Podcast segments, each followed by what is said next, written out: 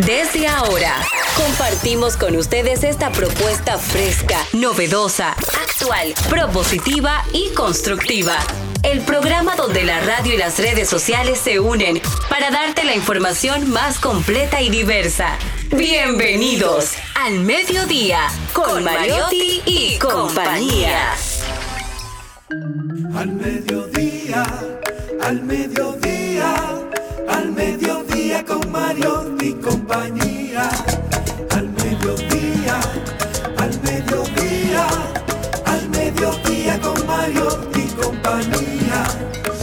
Si tú quieres disfrutar de foros alternativos y de twitteros rankeados, este programa es tu amigo. Tu revista meridiana para el talento una vía, para radio y redes variadas y con la canción del día. Al mediodía, al mediodía, al mediodía con Mario y compañía. Al mediodía, al mediodía, al mediodía con Mario y compañía. Si tú quieres disfrutar de página para la izquierda, en la calle y el hogar, por eso no te lo pierdas. Para que hablemos un poco de salud y nutrición. Vamos allí camino propio de moda y decoración. Al mediodía, al mediodía, al mediodía con Mario y compañía. Al mediodía, al mediodía, al mediodía con Mario y compañía para que hablemos aquí de la educación vial. Siete preguntas y un chin, los pioneros y algo más.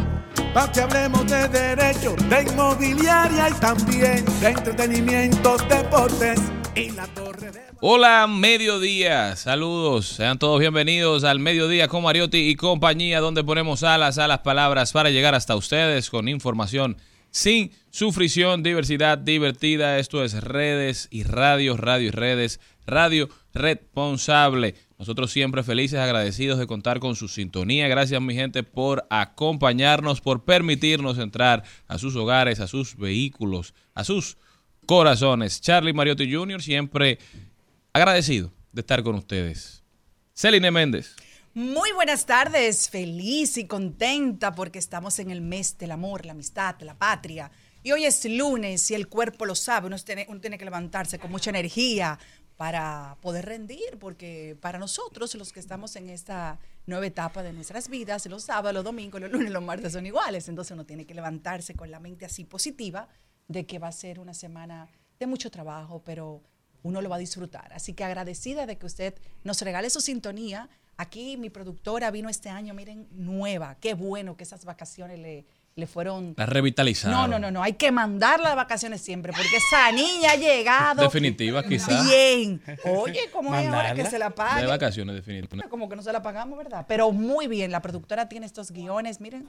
¡mua! Chévere. Adivinen. Vamos a ver quiénes tendremos hoy en el programa. Adivinen, adivinen. Con nosotros, don Carlos Mariotti también está por aquí, el hombre que más sabe de deportes en este creativo, país. Creativo, Buenas tardes, buenas tardes a toda su audiencia. En este lunes quiero aprovechar para felicitar a mi mejor amigo, Cristiano Ronaldo, que está de Oh. cumpleaños hoy. Un aplauso para Cristiano. Un aplauso. Yo creía que era No, Cristian pero Morel. Cristiano Ronaldo cumple 39 años hoy, pero el fútbol está de cumpleaños porque hoy también cumpleaños Neymar Jr.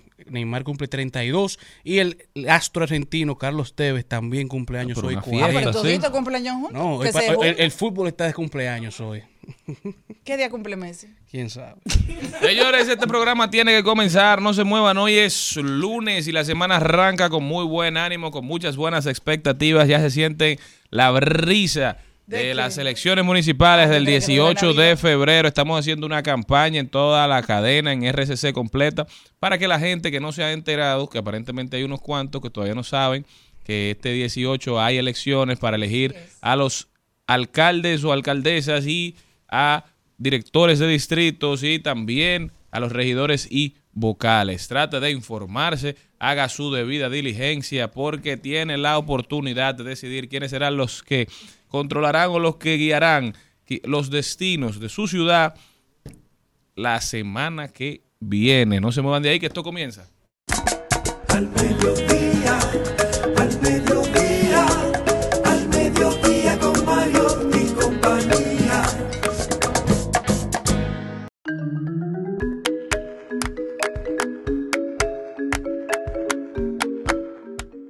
El programa arranca con plato fuerte. Juan Osiris Mota, hermano, amigo, compañero de Nayib Bukele, estará con nosotros hablando de los carros chocados para salvamento.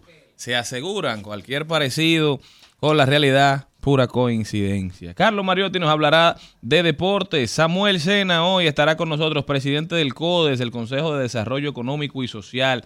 Samuel viene a hablar de los debates políticos y su importancia durante ya unas semanas y tenían planificándolo por meses. El CODES junto con RCC Media, junto con el Nuevo Diario, en debates que estaban, los moderadores eran Jaime Rincón y Víctor Gómez Casanova, estaban poniendo su plataforma a disposición de todos los candidatos a alcaldes y alcaldesas de los diversos municipios para que dieran a conocer sus propuestas. Lamentablemente la mayoría de los candidatos de los partidos mayoritarios no asistían.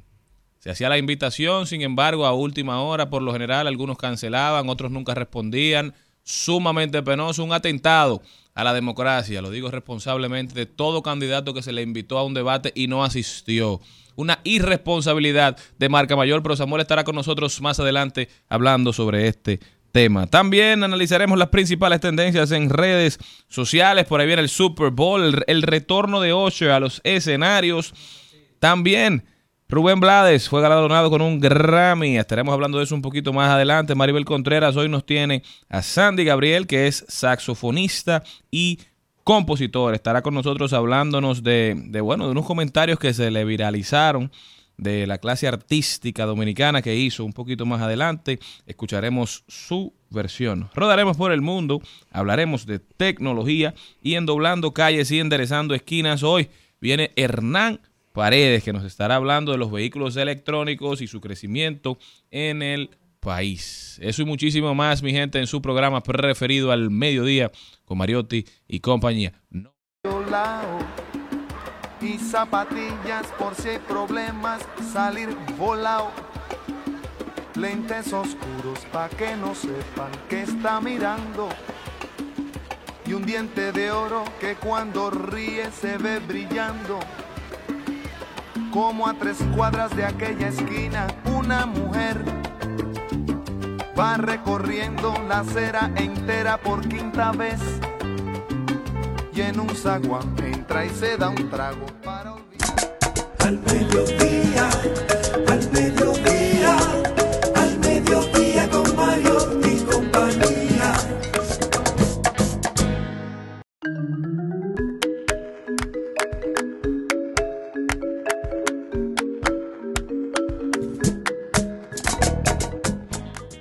Juan Osiris Mota está con nosotros, experto en seguros. Juan Osiris, ¿cómo estás?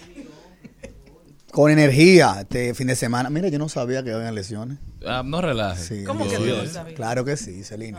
Pero uno Pero relaja, eso pero es hay mucha parte, gente que eso no es parte sabe. de cívica y del buen derecho al Amén. ciudadano. Así Ir a es. votar, ejercer mi voto, no solamente quejarme. Es la zona que yo tengo que quejarme, ¿verdad? Así es. Que te escuchen, tomar la decisión. A ver si me escucha. Se me puede escuchar el DNI también ahora. Sí, segurito que sí. Bueno, todavía no la modifica la ley. Bueno, Osiris, cuéntame de esto. Vehículos chocados para salvamento. Cada vez hay más versiones, más rumores, digamos, porque hasta prueba lo contrario son rumores de vehículos que importan y que vienen al país porque eran salvamento en otra demarcación, en otro territorio. Llegan aquí como arreglados Sí. sin eh, aclarar que, que son vehículos reparados. Esos Sí. vehículos se aseguran. Mira, correctamente, pero vamos a, a dividir dos situaciones. El salvamento en Estados Unidos y el salvamento en República Dominicana. En, básicamente, un vehículo salvamento es un vehículo que ha, ha sufrido un siniestro en que la aseguradora toma la decisión de declararlo pérdida total, o sea, que lo tiene que pagar.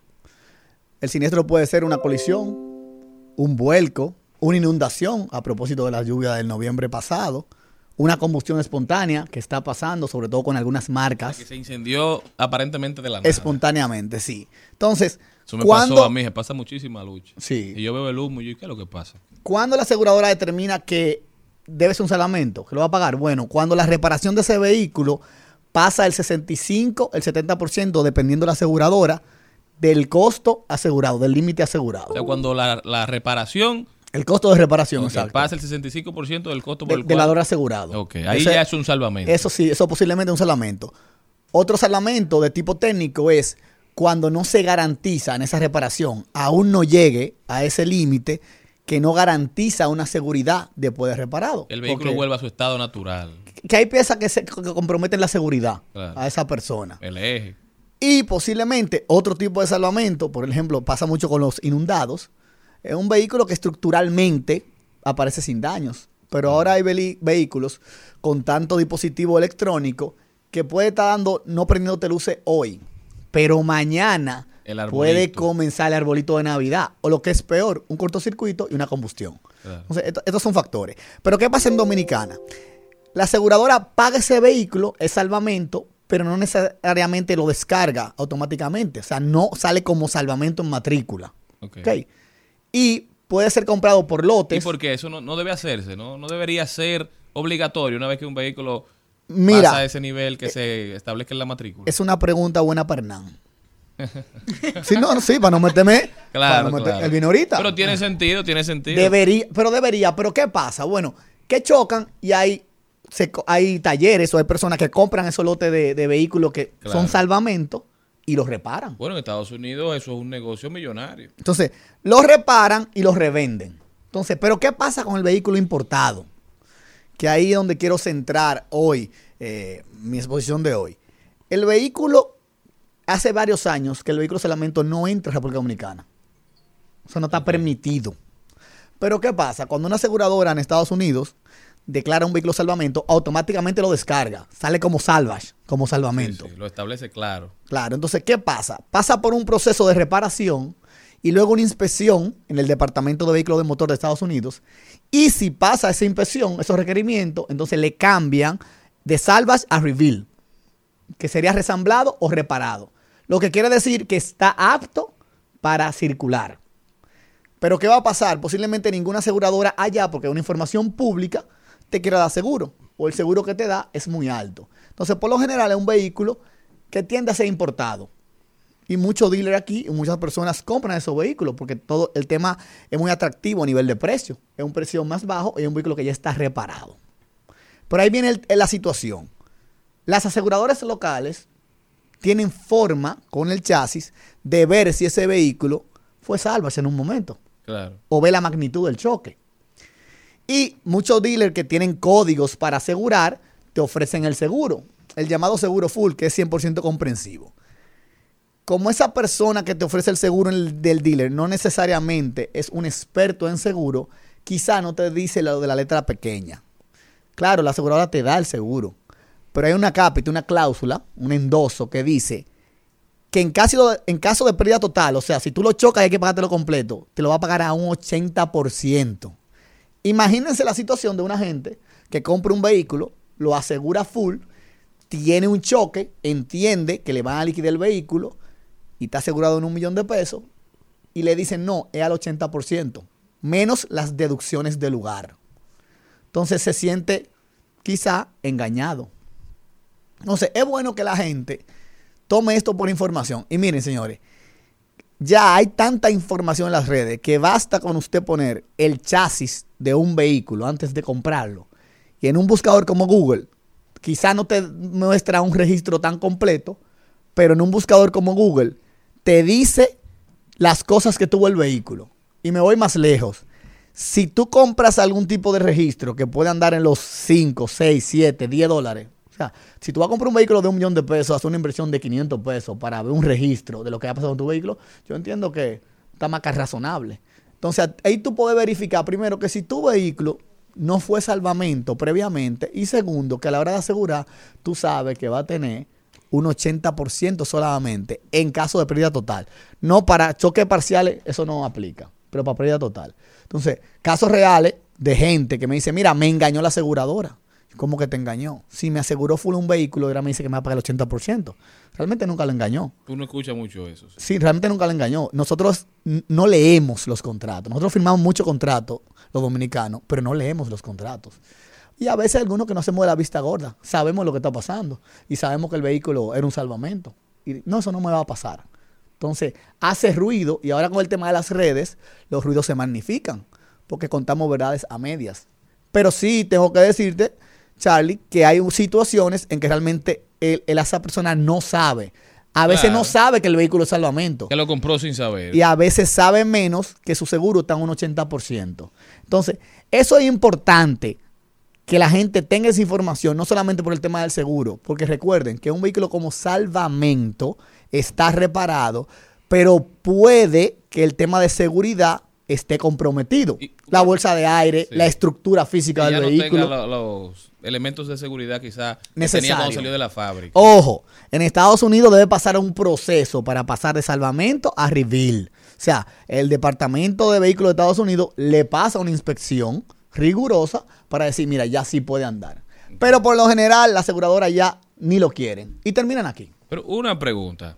¿Tú recomiendas como un corredor de seguro que, de prestigio, ¿verdad? Y de renombre aquí en el país, que lo eres, que las personas cuando vayan a firmar el contrato se hagan acompañar de un abogado? Porque a veces uno confía en los aseguradores y no todos, en honor a la verdad, como en todos los ámbitos, tienen quizá las mejores intenciones, hay ciertas cláusulas oscuras. Entonces, ¿es una recomendación que tú le harías a la gente o crees que no es necesario?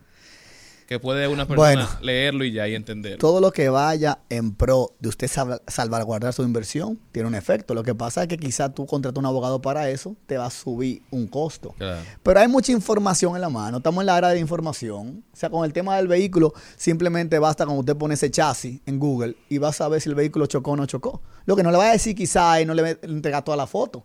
Tendrá que pagar un registro, los Carfax. Hay Carfax Sí. que cuestan 10 dólares, 12 dólares. Entonces, usted paga 500 pesos para usted salvaguardar una inversión de un millón de pesos, de dos millones de pesos. Yo creo que eso son dos pesos. que para mucha gente es su, su única propiedad, o Su- su, propiedad su- su más única cara. propiedad. Y su préstamo, y su responsabilidad, y su, su vida, su medio de transporte. O Pero sea, mira, una inversión muy importante. Charlie, te voy a dar una opción más barata. Lo que siempre digo, los corredores somos gratis. Claro. haga su seguro a través de un asesor, de un corredor. No el que le vende el seguro en el dealer. No, no, no, no. A una gente que trabaje solamente con seguro, porque yo quiero hacerle entender a la gente. El del dealer lo que quiere es que tú te lleves el carro. Él te Claro, va a dar el como seguro. normal. Pero no te va a leer la letra chiquita, eso no es verdad. Entonces, si los corredores son gratis, vaya donde un corredor y se salva de todo eso.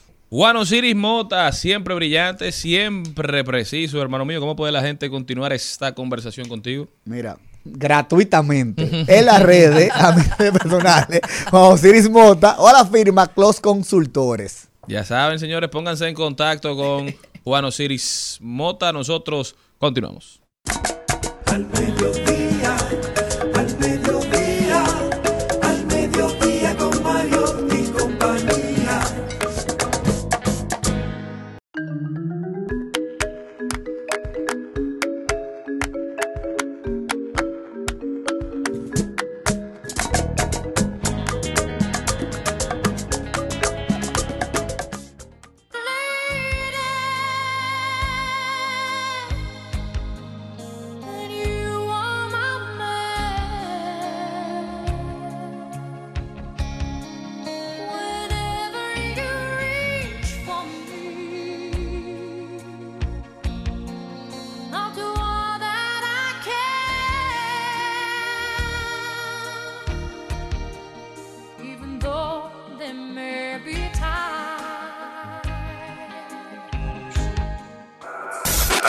En al mediodía. ¡Ay! Lo dijo. ¡Ay!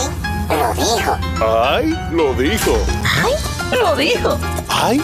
Lo dijo. ¡Ay!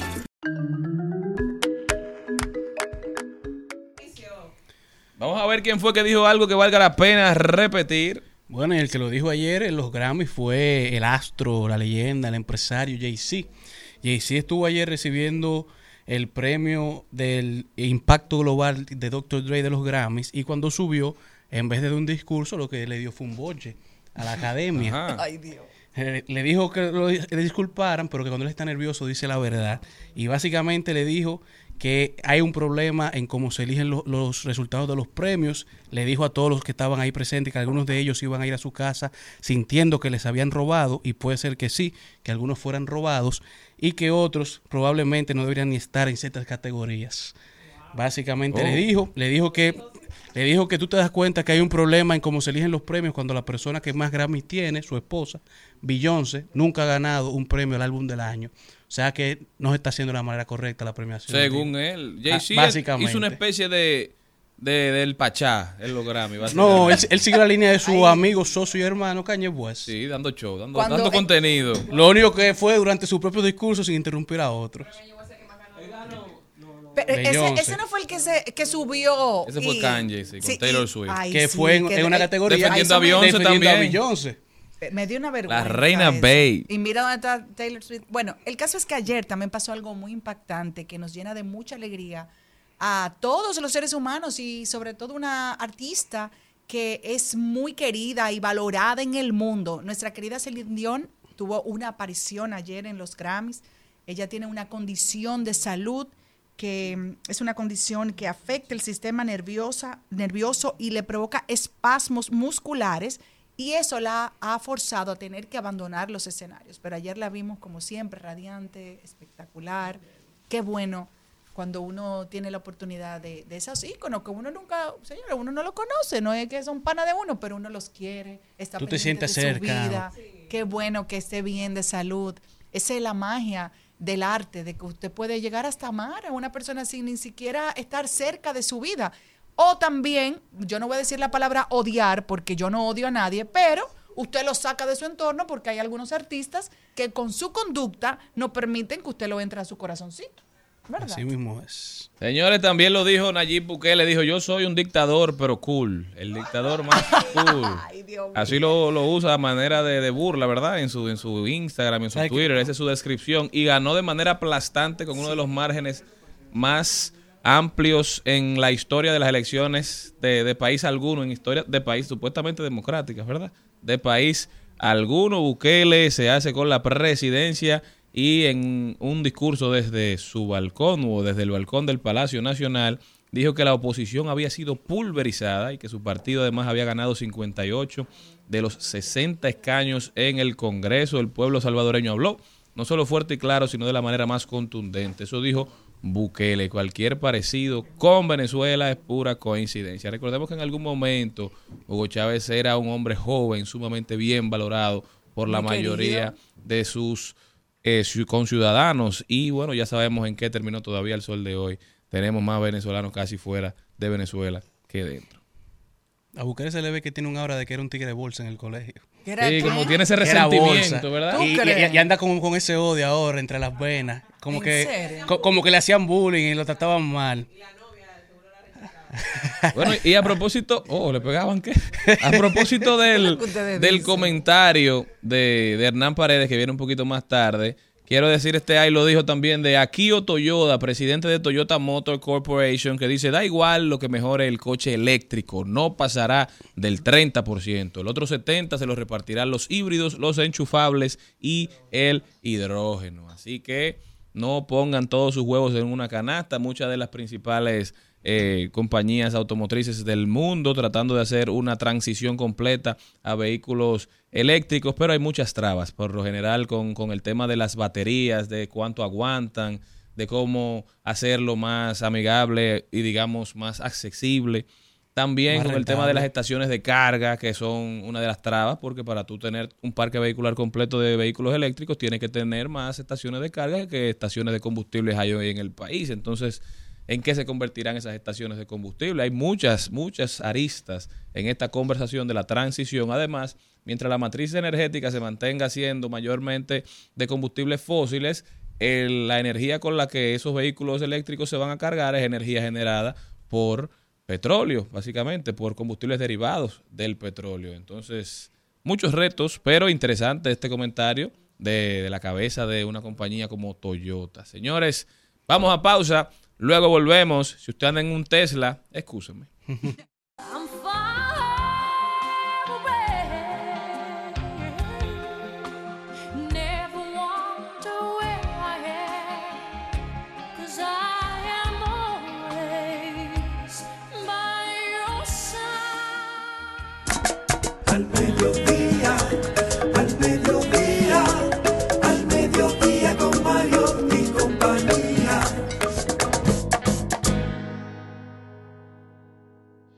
Seguimos, seguimos, seguimos con Al Mediodía, con Mariotti, y compañía.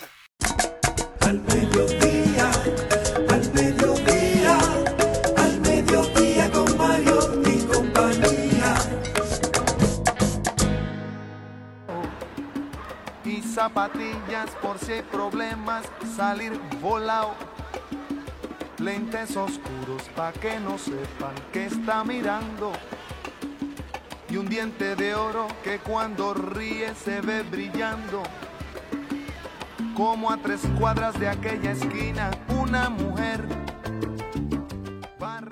Estamos de vuelta en el mediodía con Mariotti y compañía y desde aquí queremos aprovechar para felicitar a Rubén Blades, Rubén Blades, que fue galardonado con un Grammy en la categoría de Mejor Álbum Tropical por su trabajo Siembra, 45 aniversario. Este álbum, originalmente lanzado en 1978, revolucionó la música latina y abordaba temas de injusticia social, desigualdad, amor y esperanza. Un muy reconocido, un muy merecido reconocimiento, pero... Ah, sí, sí es fácil. Los Grammys reconociendo un álbum que tiene 45 años siendo un palo. ¿eh? Ay, qué, lindo. No, y, esa canción tú la escuchas y te da deseo de bailar salsa, pero esa salsa elegante de salón, con una pareja que baile bien, con unos buenos tacos. Ese es el estilo que provoca cuando uno escucha esa música. Muy merecido ese reconocimiento. Felicidades para Rubén Blades desde aquí. Ahora vámonos, vámonos a hablar de deportes. Al mediodía, al mediodía, al mediodía con Mario y compañía. El Al Mediodía dice presente. Dice presente el músculo y la mente. El músculo y la mente. Estamos en deportes.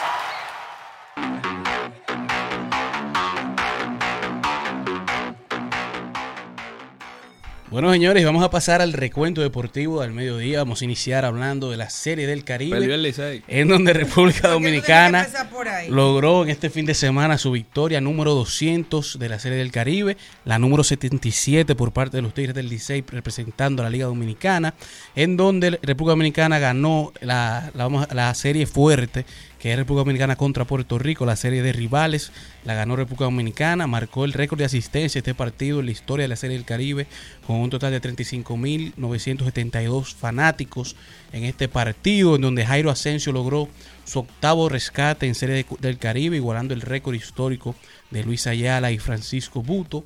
Pero mientras tanto, en el día de ayer, República Dominicana lamentablemente cayó contra México 9 por 1, a Puerto Rico le ganamos 5 por 2, lo que deja el standing con Panamá liderando 3-0, Puerto Rico 3-1, Venezuela 2-1, República Dominicana 2-2, Curazao 1-2, México 1-3 y Nicaragua 0-3, por lo que todavía hay posibilidades de que República Dominicana avance y los Tigres del Licey y la Liga Dominicana se puedan coronar como campeones de la Serie del Caribe. Todas las esperanzas puestas en el capitán de las Estrellas Orientales que no ha parado, no le ha bajado ni un Así poquito mismo Robinson es. Cano. Pero oye, mira, la Serie del Caribe no deberían sacarla nunca de Miami. Me dicen que eso, los estadios, el estadio está lleno. Está haciendo historia, está marcando jugando récords esté de jugando. asistencia. O sea, el primer partido de República Dominicana contra Venezuela marcó un récord y ahí ahora se rompe el, el partido entre Puerto Rico y República Dominicana. Muy, muy buena la y es la primera vez que se celebra en un estadio de grandes ligas, entonces tienen mayor capacidad. Además, los anuncios están muy chulos también. No, y tuve los historias, hay mucha gente allá viendo los partidos. Parece que esa sede de Miami ha hecho que todo el mundo quiera ir y quiera participar. Pero lo que sí se ha mantenido en tendencia en todo el fin de semana fue que la FIFA anunció ya de manera oficial las sedes para la Copa del Mundo del 2026. Se estarán celebrando entre tres países sede, que son Estados Unidos, Canadá y México. Y el Estadio Aztecas de Ciudad de México fue electo como el estadio donde se estará haciendo el debut, se estará haciendo el inicio, la inauguración de la Copa del Mundo del 2026 el día 11 de junio. Un estadio histórico, un estadio donde tanto Pelé como Maradona se coronaron como campeones del mundo. Mientras que al otro día, el día 12, ya se hace la inauguración en Los Ángeles desde el SoFi Stadium, que es el estadio de los Rams de Los Ángeles, y también en Toronto, en el Toronto Stadium, el mismo 12. La final se estará celebrando desde la ciudad de New Jersey, en el MetLife Stadium, el 19 de julio del 2026. Y las, las ciudades que estarán participando en la Copa del Mundo serán Atlanta, Boston, Dallas, Guadala- Guadalajara, Houston, Kansas City, Los Ángeles, México, Miami, Monterrey, New York, New Jersey, Filadelfia, San Francisco, Seattle, Toronto y Van- Vancouver serán los que están recibiendo partidos. 13 partidos en total se jugarán en México, 13 en Canadá y 78 en los Estados Unidos, en donde la fase de grupos, la ronda de los últimos 32 y la ronda de los últimos 16 se celebran en las tres sedes, Cana- Canadá, México, Estados Unidos, y los cuartos de final, semifinal y la final se celebran ya desde los Estados Unidos. En donde parece que México está bateando, ya que los New York Yankees anunciaron una serie histórica que se estará celebrando en el mes de marzo, marzo 24 y marzo 25, en donde los New York Yankees visitan Ciudad de México y se estarán enfrentando contra los Diablos Rojos de México, dos partidos de exhibición desde el Alfredo Harp Elú en Ciudad de México, mientras que en la NBA Russell Westbrook hace historia, marca 25 mil puntos de carrera, se convierte en el primer jugador en llegar con esa marca y los, lo- la, la demás que le siguen en rebotes y asistencia y se une a LeBron James como los únicos dos jugadores en la historia en lograr más de 25 mil puntos, más de 9 mil asistencias y más de 8 mil rebotes. Mientras que Memphis ayer tuvo una super baja, Memphis contó con un total de 13 jugadores de su roster lesionados, es el equipo con más lesiones, se ve Una clínica. Sí, así mismo es, está sufriendo Memphis, que iba también con el regreso de ya Morán. Se lesionó Morán, se lesionó Smart y se han lesionado casi todos los jugadores del roster. Cuenta con un roster que está compuesto por jugadores que están con contratos de 10 días. Así que mientras tanto, el que sí también se ha visto lesionado es Joel Embiid, que estará ahora pasando por una operación en donde no se sabe cuándo regresa, se espera que regrese esta temporada, pero esto termina su posibilidad de ganar back to back el MVP, es el MVP reinante, ya no podrá por la nueva regla de la NBA de los 65 juegos mínimos para ser considerado a un premio. Así que ya lo saben, Los Ángeles Clippers son el equipo del mejor récord actualmente. Desde el primero de diciembre tienen un récord de 25 victorias, 5 derrotas y lograron su tercera victoria consecutiva en el día de ayer contra los Miami Heats. Y los Milwaukee Bucks están liderando el este, en donde Chris Finch, no, Doc Rivers será el coach del, del este, representando a los Milwaukee Bucks.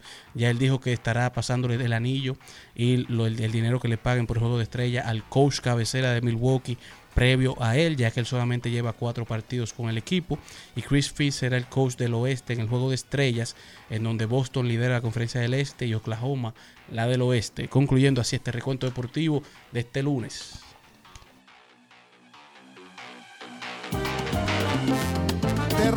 de corazón.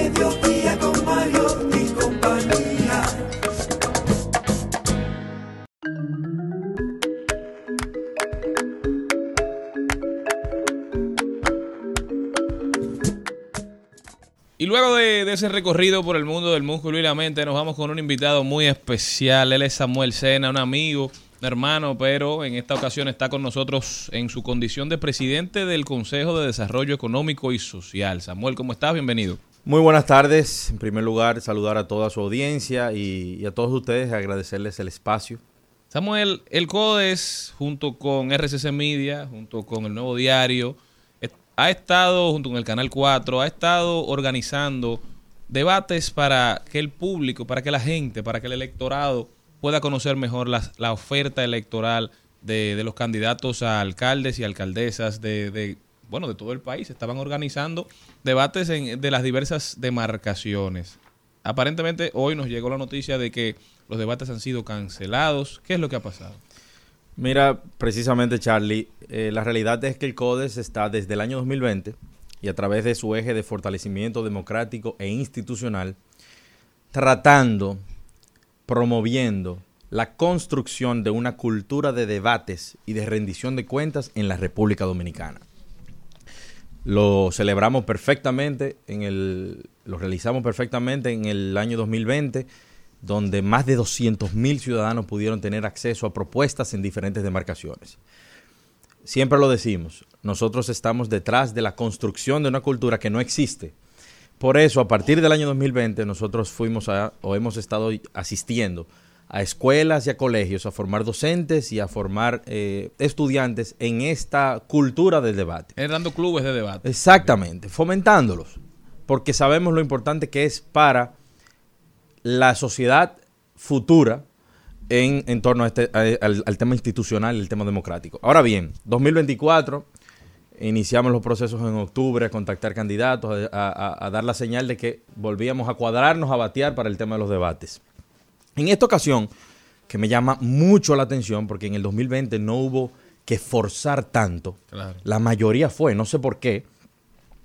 En esta ocasión, montamos la plataforma, invitamos a todos y nos hemos encontrado con la realidad de que muchos no quieren debatir, otros nos confirmaron y no asistieron.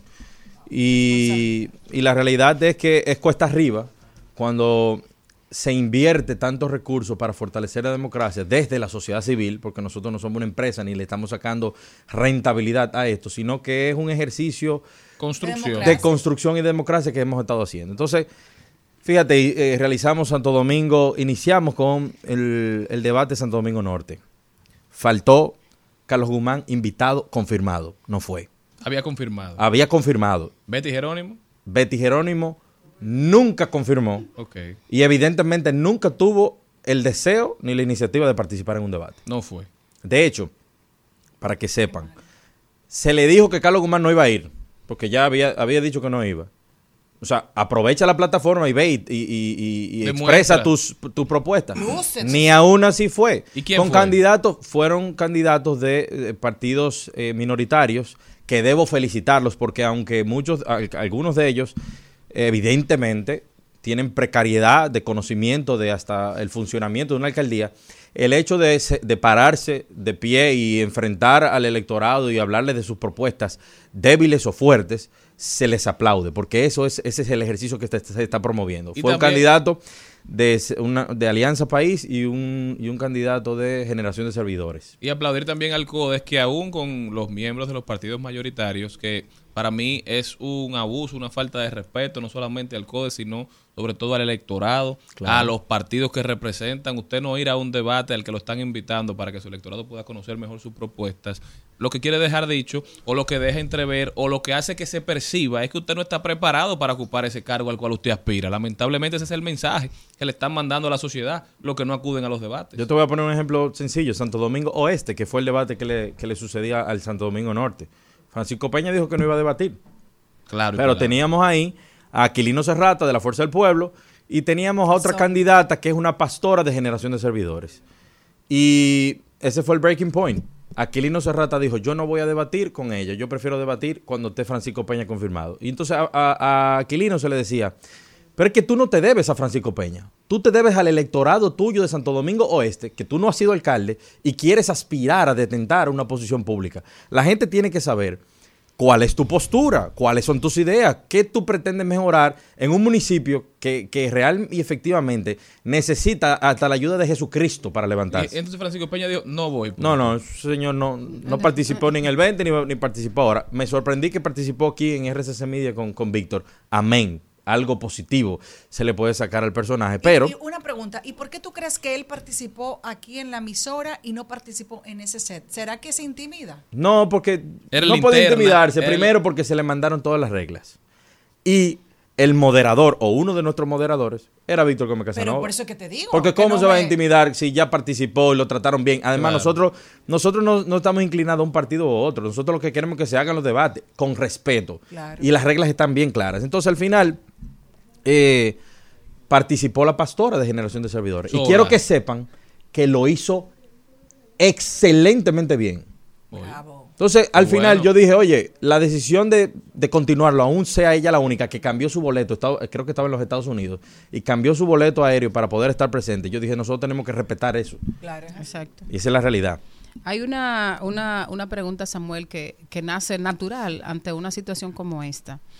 Eh, ¿Será que realmente los candidatos o esos candidatos convocados que se negaron o que se niegan constantemente a participar, a, ponerse, a poner su opinión, a exponer sus proyectos y a dejarse ver eh, transparentemente por el electorado, piensa que el electorado dominicano no merece o sea, van a votar como quiera por ellos y no merece siquiera eh, una atención de ese tipo. O sea, no, mere- no merece estar informado, no merece hacerse una opinión, no, no merece decidir entre una cosa u otra. O Ajá. sea, cu- ¿cuál es la, la- la percepción? Mira, la realidad es tienen? que en la actualidad en la República Dominicana no existe una cultura de debates. Por lo tanto, los políticos entienden que por pertenecer a partidos con estructuras importantes o tener la cantidad suficiente de dinero, ganan una elección. Y no necesitan realmente ofrecerle nada al electorado. Qué mal. A veces no Esa tienen es la nada. realidad. A veces no tienen nada tampoco. Ojo, sumado a eso, tenemos a candidatos que son incapaces de poder hablar en público. Quizás sean Tenemos capaces como, como gerentes. Muchos analfabetos funcionales. Es muy, no sé si funcionales porque... O infuncionales. eh, porque quizás no tengas la capacidad de, de expresarlo o de la oratoria pero y quizás seas un buen gerente, pero al final yo no puedo aspirar, por ejemplo, y vaya la cuña, voy a poner, eh, Samuel Sena quiere ser presidente del Banco BHD y, y yo no sé hablar en público, pero yo soy un buen economista, yo soy un buen administrador. Es que yo no puedo porque yo voy a manejar equipos. Entonces yo necesito un coach que me prepare a tales fines, porque yo quiero aspirar a una posición que no solamente amerita los conocimientos técnicos de un economista, de un administrador, de alguien en materia económica y financiera, sino que también tengo que tener la capacidad de comunicar efectivamente. Un alcalde, un senador, un diputado, un regidor, un presidente, tienen que tener capacidades extraordinarias para poder gobernar sus demarcaciones y sus países. Entonces, hay incapacidad, hay miedo, hay líneas partidarias, hay eh, esquemas de, eh, de puntaje en encuestas. Bueno, yo estoy arriba, el que está arriba no debate. Yo bueno que voy a perder mi tiempo. Y, pero Entonces- lo, y lo- lo venimos viendo hace tiempo. Tú decías hace un momento, fuera del aire quizás lo conversábamos, que en las elecciones pasadas había mucho más disponibilidad o la gente... Todo el mundo, menos dos, menos dos personas fueron al de nosotros. Y una de las personas que no fue, una de las candidatas que no fue, participó en otro. Y nosotros, ok, por lo menos participaste en otro. Te lo aplaudo. Parece un mensaje muy claro que Yo le que mandan los políticos a la sociedad de que el involucramiento de parte de los electores juega un papel muy importante en la decisión que toman los políticos. Ahora quizás entienden que no tienen tantos ojos arriba de ellos y por eso creen que pueden evitar debatir y confrontar sus ideas. Entonces eso no puede pasar en República Y Dominicana. hay un error. Cada cuatro años, y se- y esto es un mensaje para la clase política, cada cuatro años, la velocidad en la que la sociedad va evolucionando va mucho más rápido de lo que nosotros entendemos. Ok, Esto La aparatico, velocidad que va evolucionando. lo- que va la evolucionando sociedad y la comunicación. No, no, no, no, no, No. La sociedad y esto que está aquí, la comunicación. Hoy por hoy, la sociedad está cada día más empoderada. Y lo ve. Sí, pero eso es a que me refiero. Es decir, la gente sabe qué es lo que quisiera tener para que le represente, pero sin embargo los partidos políticos muchas veces no preparan a esas personas que quieren postular para esos puestos. No. Porque si usted tiene una deficiencia, como tú dices, tal vez no ha tenido la oportunidad de tener una buena oratoria. Tú sabes los coach que la gente, la mayoría de los coach importantes de este país, yo recuerdo que Teo Vera, que en paz descanse, la mayoría de los clientes de Teo eran empresarios que tenían, como tú dices, que pararse a darle un discurso o a ir a una ponencia de su puesto de trabajo, no para ir a un programa Y de fíjate que eso es una empresa privada. Que Exacto. del que tiene que exponerse ante su sociedad, lo que le pagamos su salario. Vaya y coja su curso. O sea, tú te das cuenta y, y, y muchas de esas, pocos de estos candidatos tienen estructura, eh, propuestas bien estructuradas. Eh, simplemente te dicen, ah, el ornato, nosotros vamos a reducir o vamos a aumentar. No, no, no, no, no. Eh, es que el electorado necesita saber no solamente una propuesta al aire. Exacto. Cosa, la gente ya sabe, porque Y- nosotros y agregamos en este debate preguntas de afuera. De la gente de afuera. Y decía, Ah. se dije, en, un, en uno de esos debates, de los que yo vi, eh, decía un ciudadano, se prometieron funerarias municipales, pero no se han construido. ¿Qué ha pasado con eso? La gente está consciente de su problema, la gente se muere todos los días No, y, no tiene los recursos para pagar funerarias. ¿Dónde están las funerarias municipales? Que hay, que hay una cosa que tú dijiste ahorita que tiene que ver precisamente con el tema del celular y con el tema del empoderamiento de la gente. O sea, ya todo el mundo tiene acceso a eso. Entonces, eh, los políticos no pueden estar confundiendo el tipo de electores que tenemos. No tenemos los mismos electores de antes. Claro. No, es- no es verdad que con 300 pesos y un picapollo se va a resolver esto. O sea, hay sobre todo una juventud empoderada que es mayoría y que por lo que más, vemos y que más. por lo que vemos en las redes sociales, aún bien expresado o mal expresado, hay un, un sentimiento y una propensión a la crítica mucho más alta que lo que uno pueda recordar de, alguna época de la República Dominicana. Eso es Pero- mundial. Pero es una oportunidad para darse a conocer, para destacarse, para que la gente aprecie o para que la gente valore la propuesta en la debida dimensión. Uno no puede, Charlie. lamentablemente, hacer un cara a cara con todo el mundo. Un canal de distribución estás- como RCC Media, El Tú- Nuevo Diario, Tú todo estás tu envuelto en una. Ahora mismo tú estás envuelto en una campaña electoral. Tú sabes los costos. Tú sabes los costos que lleva publicitarse Claro. en, en un país como el nuestro. Eh, y nadie se, no, a ese debate nadie le estaba cobrando. Y lo más O difícil- sea, yo, lo yo más le difícil- llegué a decir a candidato, mira, no te supedites tu participación a que vaya otro. Utilízalo casi para un Como spot. plataforma. como una plataforma para dar a conocer. Pero los egos, los... Ah, lo- eh, eh, tienes que agregar a los egos los complejos. O la falta de contenido, quizás. también. Hay, de todo en la viña. Hay de todo en la La viña. mente es libre. Pero la, la- la realidad es que nosotros somos un ente arbitral en este caso. Mire, yo hubiese preferido que la Junta Central Electoral, por ley, como se propuso en, en la mesa de modificación ante el Consejo Económico y Social, en la mesa de modificación de la ley electoral y de partidos, hubo una propuesta que se hizo de que la Junta Central Electoral, de manera obligatoria, organizara los debates electorales. No es que usted tiene que participar de manera obligatoria, se le deja el subpodio en vacío, Claro. pero que la Junta como ente arbitral promoviera los debates. Esa fue una Como postura que el. CODES y muchas otras organizaciones las respaldamos, pero los partidos no, no quisieron.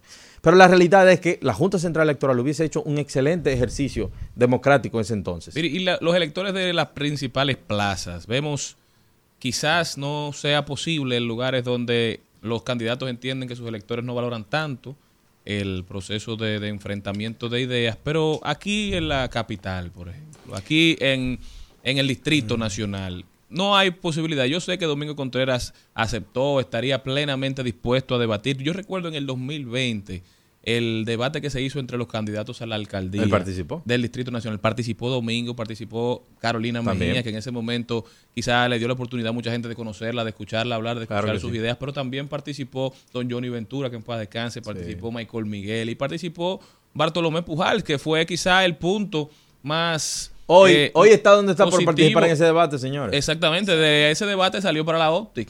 Yo te voy a decir algo. Y hay que, hay que Aunque honor, era- aunque era en contra. honra a quien honra merece. Los candidatos que en esta coyuntura, República Dominicana de Debate, dijeron que sí desde un inicio, Dio Astacio en Santo Domingo Este, Dijo que sí. sin requerimiento alguno. Ok.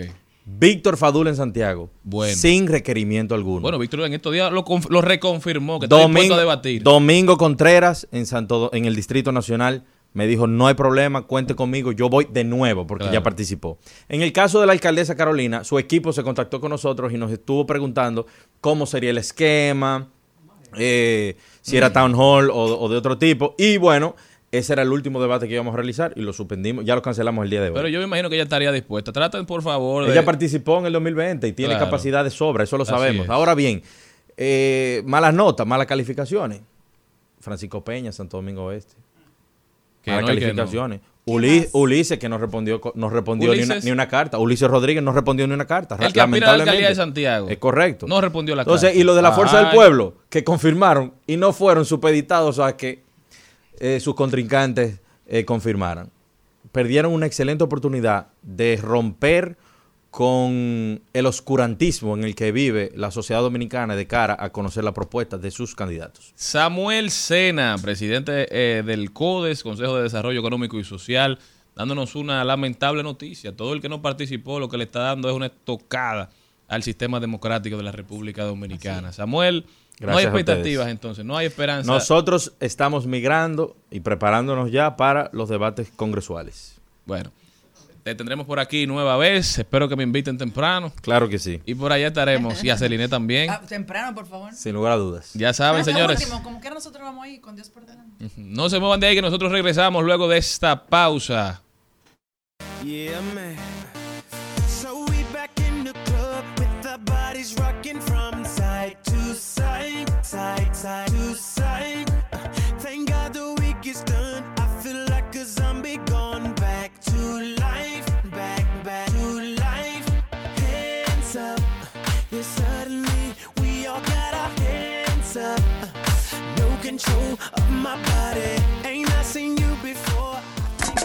Al mediodía, al mediodía, al mediodía con Mario y compañía.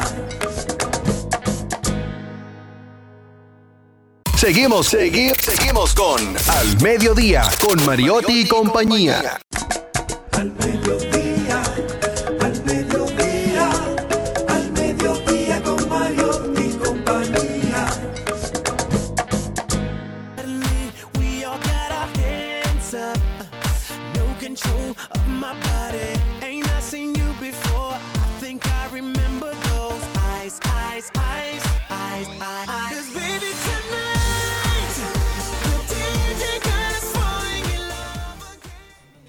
Estamos de vuelta. Gracias por continuar con nosotros en Al Mediodía con Mariotti y compañía. Recuerden que esto es Rumba 98.5 para todo la provincia de Santo Domingo y el Distrito Nacional. Estamos por Cool 106.9 para toda nuestra gente del Cibao, Santiago, Moca, La Vega, Salcedo, Bonao y San Francisco de Macorís. No, eso es Premium 101.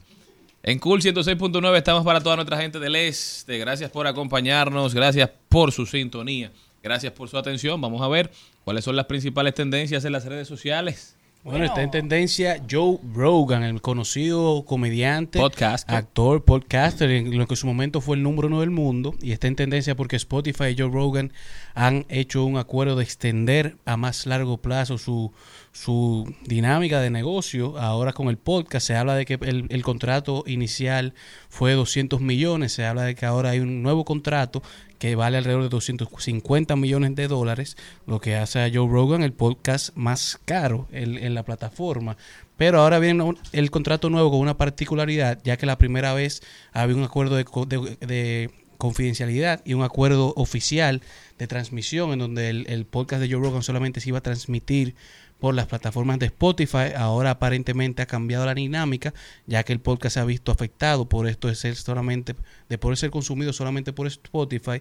Y ahora con el nuevo contrato podrán transmitir por Spotify, Apple Podcasts, Amazon Music y YouTube. Así que lo que fue el podcast número uno hace unos años, aparentemente hoy viene a recuperar el terreno perdido. ¿Qué más? ¿Qué más? ¿Qué se está comentando en las Bueno. redes sociales? Hablando de- del tema que teníamos ahorita del debate, pues mira, fíjate que eso hoy es tendencia. El número uno, Ulises Rodríguez, están en tendencia por eso mismo, por el debate, porque, porque no fuiste, porque no sé qué cosa, que no tienes eh, propuestas. Eh, Ulises nada. no sabe ni hablar. Eh, bueno, Debería probar a todos aquellos que están diciendo que no tienen propuestas, debería probarles que se equivocan, que debata, que se someta a- al escrutinio, que deje que Santiago conozca sus propuestas y también aquí en la capital, en todo el país. Nosotros queremos debate. ¿Qué más? Bueno, otra cosa que está en tendencia es eh, Premio Soberano, sobre todo porque hoy se dio o se está dando a conocer a través de las redes sociales los nominados para esta edición 2024 y dentro de los las informaciones que tenemos está que fueron nominados a Revelación del Año Jay Wan, Didi Hernández, que ha estado por aquí, Flow 28, eh, Jay Noah y también El Rubio del Acordeón. Eh, En- Yailin, y Yailin en- colaboración del año está Yailin y Shadow Blow por el tema Solo tú y yo. Está Mili Quesada y Manny Cruz por Llegaste. Está Miriam Cruz y Elvis Crespo por Ámame. Solteros al Mundo, Olga Tañón y Daniel Santa Cruz. Mi condena de Chimbala, Arcángel Wisin y Chris Lebrón. También tenemos nominados como mejor autor o compositor de letras, Cristian Alexis, Pavel Núñez, Vicente García, Pamel y César David Castro. Está también nominado como artista destacado en el extranjero, El Alfa, Romeo Santos, Vicente García, Juan Luis Guerra y Héctor Acosta. Nominados Merenguero de Calle, Omega, Alajazá y Silvio Mora. ¿Cómo haces? Y el ganador es... ¿quién? ¿Cuáles son sus favoritos? Yo voy al Rubito, ¿Cuál es ¿A ese? qué Rubio? el Rubio Acordeón, revelación del No, año. no. Yo voy a Jay Claro, Noah en revelación del año. abogada. Yo quiero a Jay Jay No- Jay Noah. Noah no ha sonado más que el Rubito en Es este dura. Jay Noah. Jay Noah hizo, no ha Jay Noah hizo hasta Rubito. un Tiny Desk. Está bien, muy hermano. chulo, muy bonito, pero no ha sonado más, no ha sonado más que el Rubito, sí. Durísima Jay Noah. No hay una canción que haya sonado. Oye, el, Pero Rubi- el, Rubito, el- el Rubito. Rubito puso en tendencia otra vez lo típico. ¿Y cuál Después, es? después Rubito vino el de la vaca. también. Pero no importa. vinieron ¿Es el de. Mariela? El de Rubio Ese, ese, no se puede poner esa canción Claro. No, no, por favor. Ah, Nominados, nominados. Oh, Artista y agrupación urbana. El Alfa, Rochi RD, Bulín 47, Lápiz Consciente y Chimbala. Bulín. Y el ganador es Bullying. Bullying. Pues bullying, que dice mi amigo. Deberían de hacerlo al lápiz, pero bullying. No se lo van a dar por eso bullying. ¿Qué? Pero muy interesante, los soberanos ponen al país Ay, completo. déjame decir el, el- el merengue, el merengue, ¿Quién? el merengue Dime, del dime. año. Claro, claro. Amor fallido de los hermanos Rosario, Juan Luis Guerra, el Mambo 23, La jefa de Pochi Familia, Mujer bonita de Rafael y Rosario y el, rit- y el ritmo más ratatá de Handy Ventura. Bueno, Muy pues bonita. me encantaría que fuera Mujer Bonita. Es la primera nomi- nominación de Cintia. Y de Rafeli. Y de Rafeli, dos artistas jóvenes. Y eso también motiva a esa generación. Ojalá se lo puedan ganar. No porque son jóvenes, sino porque es eh, buenísimo. Muy talentosa nuestra querida Cintia y Rafeli también. Felicidades para Rafael y ojalá, ojalá y Mujer Bonita se haga con el premio. Yo quiero que gane Rafael y con mucho cariño y respeto para mi hermano Handy. Salsero del año, Chiquito Timbán, Gillo Sarante, José Alberto El Canario, Michelle y Sexapil. Todos Eso son buenos. eso- pero exacto. Gillo, Gillo. no hay para Papá nadie. Gillo. Cantante solista del año, Pavel Núñez, Techi Fatule, Badir, Watson Brazovan y por supuesto Manegra. Maneja. Seguro Manerra. Bueno, Manerra. su- Esta es su segunda, su segunda vez que lo nominan. Sí, Manerra. pero se ganó el, ganó Revelación el año Ah, pero qué pasado. bueno. Bueno, bien están merecido. buenísimos Duro todos. mío. Ahora lo estamos diciendo será por afecto o algo. Techi también podría ser. Bueno, y nuestro Pavel. Sí. Y Watson. Bueno, que se lo lleve. que se- Todos son buenos. Tiene Que se lo lleve. Sigue en tendencia, señores, que perdió el Licey Ay, también. qué lindo. ¿Y por qué trae eso? Estamos hablando del También soberano. siguen Qué todo lo que está sucediendo. Bueno, Bukele sigue en tendencia, que se autoproclamó victorioso, ganador, con 85% de, de de- las, del porcentaje, ¿verdad? Antes de que hablara el Tribunal Superior Electoral. Bueno, sigue El Salvador dando mucho, mucho. Sigue en tendencia de el Palacio hablar. Nacional. ¿Por qué? Porque en la noche de ayer, a las 11 y 50, un ciudadano, de manera intencional, se dice, eh, fue y se estrelló con la puerta que está hacia la Avenida México, dejando herido a dos eh, personajes, personal del ejército. ¿Cómo va a ser? De, mal- de maldad, o sea, dicen, que fue, intencional. dicen que fue intencional. ¿Y dónde está el DNI? ¿Y qué pasó con ese ciudadano? Hasta yo quiero saber. No, pero eso es peligroso. Bueno, y, ot- y otra de las tendencias tiene que ver, por ejemplo, con algo que ha llamado mucho la atención de la sociedad en las últimas semanas, y es el caso de la famosa ley del DNI. Ay, de El consultor jurídico del Poder Ejecutivo reconoce que la ley debe ser más precisa eh, e informó que esta semana ahora mismo. Que esta semana será reintroducida una modificación a la ley 124 que crea la Dirección Nacional de Inteligencia. Ya se está procediendo, se han celebrado varias reuniones y muy pronto tendremos una modificación para compartirla. Muy bueno, qué bueno. Buena noticia. Para la próxima, Antolino ya lo reconoció. y para la próxima, las reuniones, las mesas de trabajo se hacen antes Previo, de claro. promulgar Por favor, previo. Por eso se llama pre, pre, pre. Buscamos nuestro cuerpo, con el tuyo con el mío. Que tú me dices si vas a buscar mi coche. Y bailamos merenguito, lo bailamos pegadito. Volvamos negra, mi amor, yo lo reproché. Es que yo me estoy muriendo, dame un poco de tu amor. No me damos